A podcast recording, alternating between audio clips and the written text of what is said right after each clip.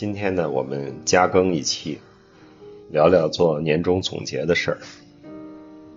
这也是喜马的老师点的题儿哈，我来回答一下。我其实工作中是没有做年终总结的要求的，不管是中间的中，还是终了的终啊，都没有这个需求。但是我时不时写总结。呃，比如说，大家知道我可能有不少的这种社会工作啊。当你这个有一个社会工作的时候，呃，你填表，然后呢都会写一个这个几年工作的总结，或者你做过哪些事情啊。所以说这种总结还是挺多的。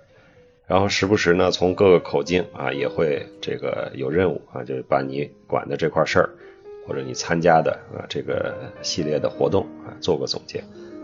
我们做律师的其实。最关键的一个做总结的时候啊，就是从律师变合伙人的时候，那个是你需要把过去的七八年的工作经验啊总结成，在我们所是五分钟，你只能给自己录一个五分钟的小视频，把你七八年的工作经历和你为什么能成合伙人讲清楚。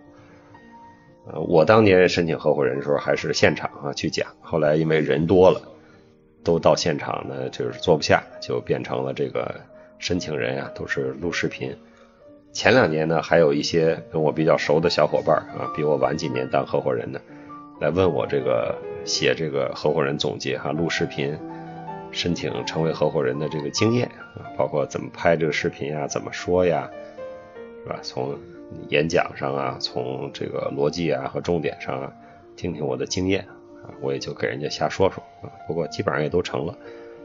呃，这两年没人找我了啊，主要是现在成为合伙人的同学可能都是更年轻的小朋友啊，就跟我没那么熟，不好意思来找我了，所以我这经验也用不上，那我就放在喜马拉雅这儿聊聊啊。要把总结写好呢，首先你得有料，是吧？那你都做了哪些工作呢？不管是半年的还是一年的，你这工作。你总得有一个记录。那像我律师事务所的工作呢，我其实很容易，就是我们都有那种时间记录系统啊。你每个时间干了什么，那都在系统里，那个很简单。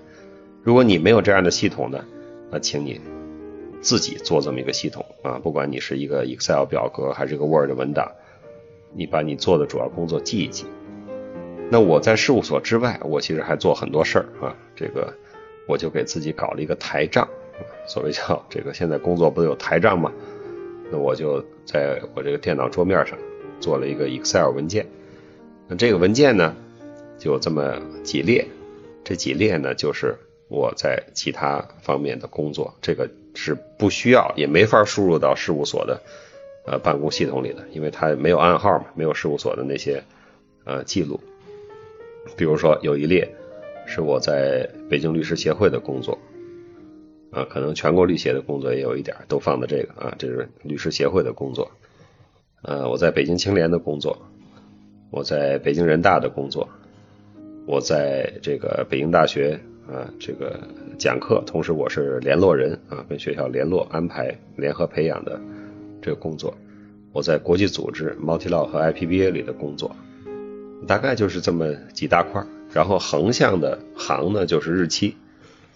这种事儿呢。有的时候挺密集啊，一周可能两三件；有的时候呢，一周也没有。所以呢，就是发生了，就在那个横行上写一个日期，然后对应的那个列是哪儿的事儿，你就写到哪里。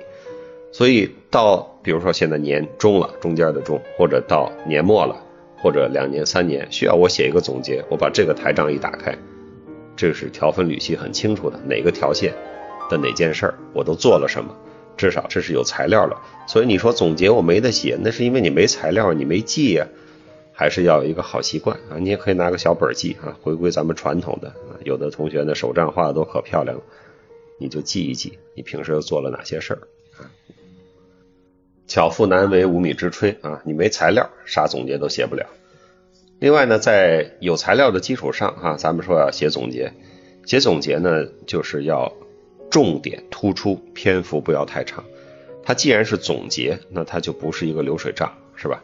你就得把它归归类、归归堆儿。如果你准备写三点，那你就突出一点，另外两点是辅助的。如果你准备写五点，那你就突出两点，剩下三点是辅助的。就这样有详有略，详略得当，重点突出的把你的工作说一说。同时呢，在写的过程中呢，最好就是要数字说话，比如你完成了多少个项目，或者说你接待了多少次外面的参访，或者是你。连续出差了多少天？这都是数字。你想一想，有哪些数字是可以突出来的？如果你可以用 PPT 作为你的这个总结的展示的话，你就把这些数字啊放大，好好的突出一下。数字是最有说服力的。同时，如果你这个总结如果是一个书面总结啊，那你就像我说的，准备好材料。呃，准备好逻辑顺序，五点突出两点，三点突出一点，然后以数字来说话就够了。如果是一个需要你现场报告啊，有一个所谓 presentation 啊，这么演讲的一个场合呢，那你还得练练，是吧？那天你穿什么衣服，梳什么发型啊，怎么讲？包括如果规定时间的话，比如每人五分钟，就像我们那个合伙人申请似的。那你还得在这个时间之内完成啊，自己在家可以练练，保持一个精神微笑、轻松的状态。为什么要有这个状态呢？就是你做了很多工作，但是这些工作并没有压垮你啊，你不要一上去就愁眉苦脸的啊，耸着肩、低着头啊，一副这个不堪重任的感觉。做再多工作也没有说服力，因为你这眼看要撑不住了，是吧？所以是一种轻松、自信、愉快的那种感觉。说话要慢，啊，说话要慢，说话快了就是紧张，说话慢才有说服力，声音也不要太大，越慢声越小，别人对你的注意力就越高。就像我刚才说的这句话一样，我故意把它放慢，把声音放小，哎，你可能就注意力就提高了。我们好多年轻的朋友，一到公开场合说话，就是说的特别快。啊，这个别人抓不住重点，你自己也是越说越快，以至于倒不上气儿来啊！不要这样。最后呢，不管是书面总结还是现场总结，不要忘了啊，感谢团队的支持啊！你如果底下有小朋友，感谢底下的小朋友；上面有领导，感谢领导啊！横向的各个部门的支持啊，有一个感恩的心，任何成功，任何成就。啊，都不是咱们一个人啊，在那儿强弩就能取得的啊，一定是有大家的帮助的。要把感谢的意思啊表达出来，作为最后的结束语，这就是蛮好的一个总结了。